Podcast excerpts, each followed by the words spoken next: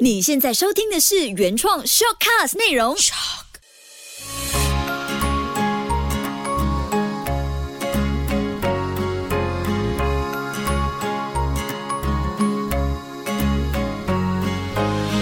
秋月的育儿天地，爸妈真的是孩子的一面镜子，因为我们怎么花钱，其实孩子也会跟着知道要怎么花钱这件事。尤其像是我们常遇到可能双十一啊，甚至双十二，你的。购物行为也会间接的奠定你孩子以后会怎么花钱，孩子的理财观由你来决定。我是秋月，希望今天这一期呢，我们请出的这位嘉宾，他非常具有影响力，也可以影响你对于家庭理财观的建立哦。待会就会有 AKPK 理财教育课程导师 Desmond 庄国辉博士出现在我们第十期的秋月的育儿天地里头。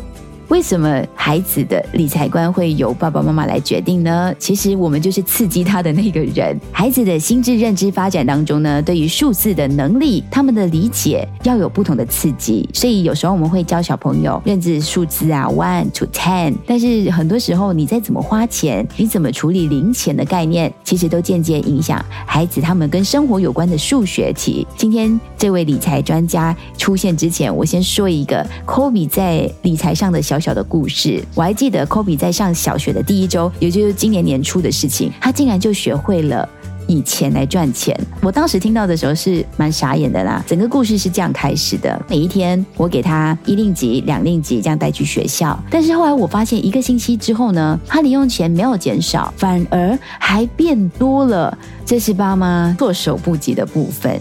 刚好那天星期五。然后就帮他结算一下，他可以存多少钱，竟然变多了，是什么原因呢？原来他学会了一件事情。就是在帮助小朋友的时候呢，以他的实际帮助的行为换算为一块钱。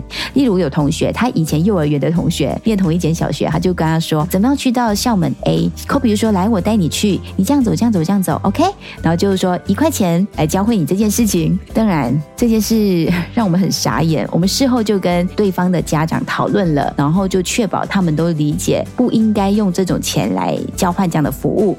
然后我们就把钱还给了同学，当然也跟。跟对方家长道歉，也跟小朋友用可能简单的小点心来交换了这次的经验，彼此都上了一堂课。对小孩来说是一种学习，因为总是需要经过这样的锻炼，你才知道什么是应该，什么是不应该。博士以前也教过 Kobe 怎么去处理红包钱的使用。那这一回博士听到了 Kobe 以零用钱来赚钱的概念，博士有没有掉了几滴汗呢？当我听到 Kobe 可以经过给零用钱来而赚钱呢，我第一个反应是，这个小孩将来真的是不得了了啊！也恭喜秋月了啊，真的是有。很多出于我们意料的小孩子的想法，所以这个时候呢，我们也可以从中认知了，到底要给孩子如何分配好他的零用钱。最简单的方法，让他们来参与吧，让他知道每天所需要的零用钱的开销是多少。经过了分配了过后，让他知道，例如今天早餐要用两块，然后午餐就不需要了，然后再加上一些饮料，可能就给他三块。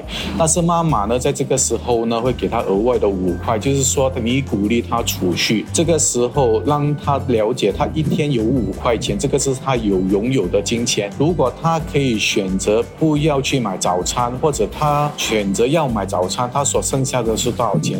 然后呢，我们作为父母的呢，每一天要花点时间跟他做计算，让他理解当中他可以储蓄多少。当然，刚才用科比的这个想法呢，我们也要换一个方式去想，如果小孩在正确。的理财观是做对的话呢，我们做父母的其实是不用担心，但是最怕有时候呢会走错方向，所以这个时候我们可以从中又在教导孩子，赚钱其实有几种方法，正式的去赚钱就是去上班，我们老板到了八个小时他会给我这笔钱，我们这些叫赚钱或者叫投资，我们把这笔钱让别人去赚钱，如果他能理解的话，让他明白赚钱的正确的管道。Thank you. 所以这个时候你也可以跟他讲一讲，如果我们是以这样的方式，如果经过借钱给人家，但是我们收取高利息呢，这个也是不对的。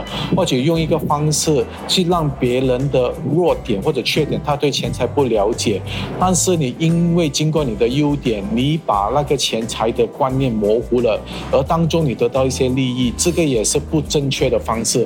其实经过这些方案呢，你可以让孩子了解正确的理财观，还有千万要让他了解不正确的理财观，因为这些都是从小的观念啊，告诉我们该如何做，如何用正确的方法去赚钱跟储蓄。所以在零用钱这部分，不外乎于我们有每一天花钱的习惯，把它记录下来；第二，有储蓄的习惯，也把它记录下来。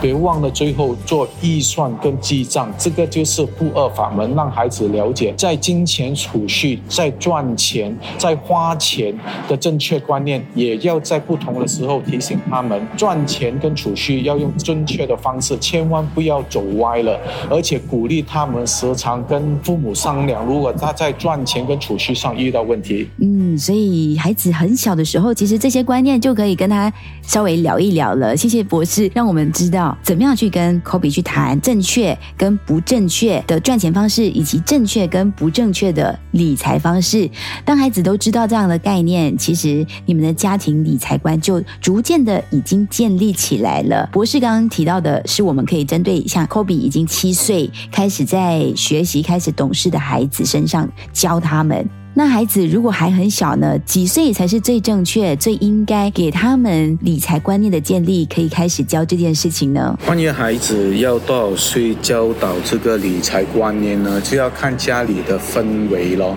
意思说，你们到底是在这个家里是注重这一个家庭的理财观念吗？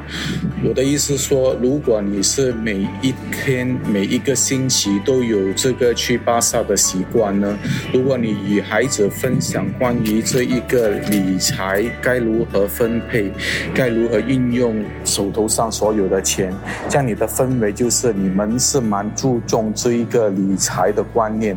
所以在这个时候呢，可以慢慢的以我们亲身的教育跟孩子分享，告诉他们为什么要这样做，而且钱在不够用的时候，我们该如何处理这个问题。所以当孩子。已经有意识关于这个钱财，或者对这个钱财已经有一些认知了。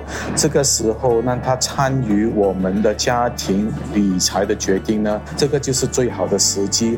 但是如果是孩子是属于蛮小的阶段，意思说他还没有这些认知，但是他已经知道一些钱的一些观念，这样你就开始让他付账吧。意思说，我们去一些快餐店，让他学习付钱，因为当他付钱这个时。之后这个阶段，他就可以理解，原来东西可以用来物物交换的意思，说你可以把这笔钱来换另外一个物件。这个时候他就了解钱的价值在哪里。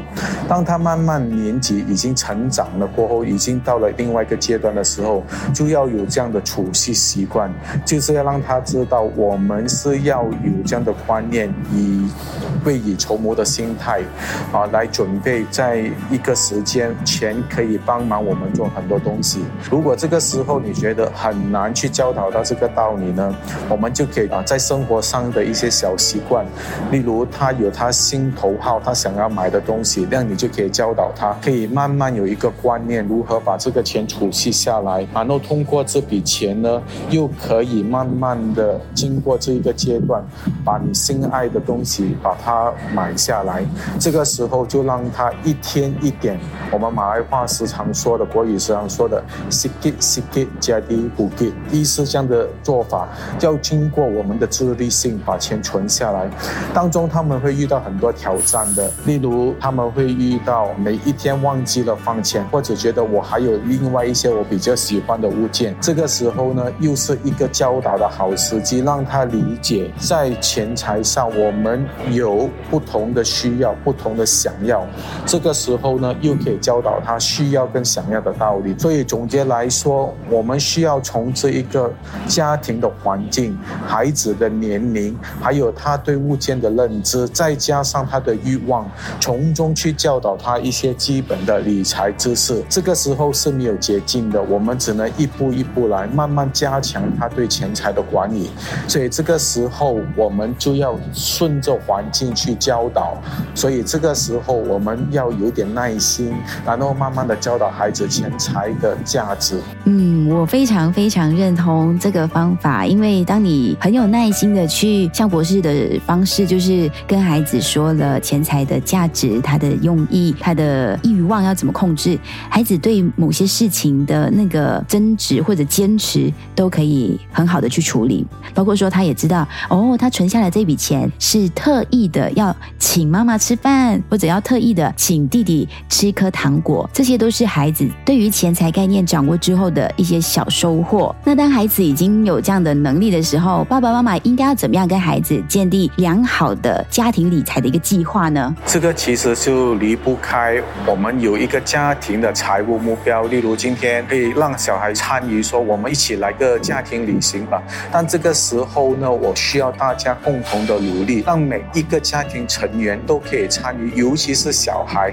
让他知道他的一份力也能为这个家庭旅行。添入了加入了一些旅游的动力，还有一些储蓄理财的一些乐趣，让他们参与。但是要如何经过这个方式呢？我们需要很好的沟通，因为小孩毕竟在理解方面他有一些挑战，所以这个时候让小孩理解如何参与，如何可以把这个家庭旅游的数目字，例如一万块、两万块，因为对他们来说没有这个观念，因为这一两万块对于他们来说只是个数。目字，所以这个时候我们要把它分解到更加小数目去理解。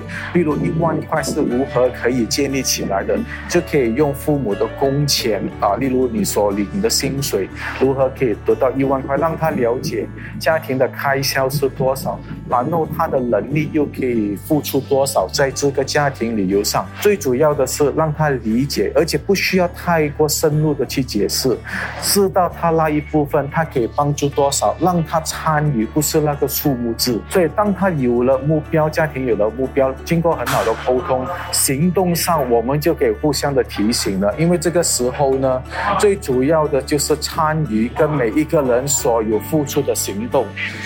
因为参与跟行动才是整个建立理财观的最重要的目标，而且孩子可以扮成我们或者参与当做是一个监督者，他可以监督我们在理财成功的部分。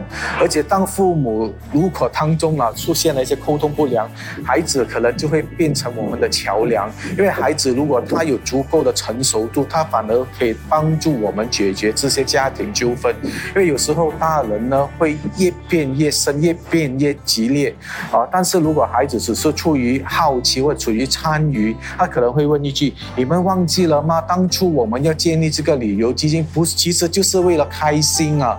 但是为什么今天我们为了这个话题呢，弄到这个家庭陷入了纠纷呢？可能就由这个小孩提出这些疑问，突然间每一个人就好像如雷重磅的。”把它敲醒了，帮我们知道回归到原点。原来我们做财务，我们做理财，我们做这个家庭基金，最初的目的就回到原点，我们就是要开心嘛。为什么要把这个家庭理财因为出现了一些偏差，搞到这么的不愉快呢？这个时候，孩子的角色、孩子的参与就变成一个很好的推动力。他作为一个监督者，他为我们推动，他为我们前进，为了家庭的目标的成功而努力。所以有时候帮忙成功是双方面的，不单只是父母可以帮助孩子成功，孩子也可以帮助孩父母建立成功的理财观呢，又出了一份力。它其实是一个很重要的一棵小草。孩子真的很需要这种小小、简单、有力的鼓励。谢谢博士，总是可以快速的整理很有力的理财观，让孩子跟爸妈都可以共同的在家好好的去执行，好好的去推动。那最后的最后，博士还有哪一些重点或哪几招，还可以好好的跟听着秋月的育儿天地的朋友分享呢？好了，来到最后的总结部分呢，我就要与大家分享如何可以建立孩子跟父母之间的成功的。理财。财观，还有有什么方式，有什么步骤呢？我们可以帮他当当做是一个借鉴，还有一个成功的方程式呢。在这边，我就要再提醒大家，我们理财规划师的成功理财六部曲，在这边我就会慢慢的跟大家解释，从第一到第六的六个步骤。其实成功的第一步就是要有一个我们所想要、需要的成功的、想要的理财目标。第一步群呢，就是建立理财的目标。意思是说，你在这一个理财路程里面，你其实最后想得到是什么？你是要买房、买车、旅游，还是要还债？这个理财目标是蛮重要的。四个字是理财第一步。来到了理财第二步呢，我们要知道，我们需要。把这个东西做好，我们要怎样的咨询？就是第二步骤，我们要寻找对我们有用的咨询。例如，你买房，你要去先看房子，你要去先看有怎样的一些房子适合我们。例如，你要做旅游，跟孩子来个旅游，叫我们要去什么地方，选择什么地方，有多少个旅游是我们可以选择。来到了第三，当然是知道这些咨询，我们就要鉴定它到底它是真的还是假的。例如旅游。我们到底有什么咨询是比较高的价格？什么咨询关于这个理由是可能不够时间的？所以你要把它分类，哪一个是对你有用的？来到的第四个步骤呢，就是要建立一个计划。例如今天我已经知道我要将来跟孩子一起去建立他的教育基金，这样我们要有一个计划，因为毕竟这个是蛮长远的一个挑战，所以我要每一年去做一个。调整，然后我们要去寻找他的教育基金到底是需要怎样，所以你要有一个理财的计划，例如你可以投入基金的投资。股票的投资跟房屋的投资就看你的需要。来到的第五呢，这个也是我要苦口婆心的在提醒了，因为计划有很多，也有很多是一些快速致富的计划，所以我们要小心，要找有那个执照的朋友，要找一些合适合法的投资，不要把自己陷入了一些金融诈骗里面。所以第五个步骤，寻找有执照合法的一些投资。到了第六了，这个也是每一个人所忽略到的。我。我们只是会开始，我们也没有想到要如何追踪，如何要得到终点，到达终点。所以第六个步骤，我们要时常追踪，然后要回顾关于每一个投资它的成功跟失败在哪里，要有一个时间点，把每一个回酬作为一个追踪。例如每一年、每半年、每三年、每五年，如果你要做一个追踪，我们要如何做？最恰当的做法就是每三个月检查一次，你所谓的。的投资，你所谓的目标到底它有回归到正确的管道吗？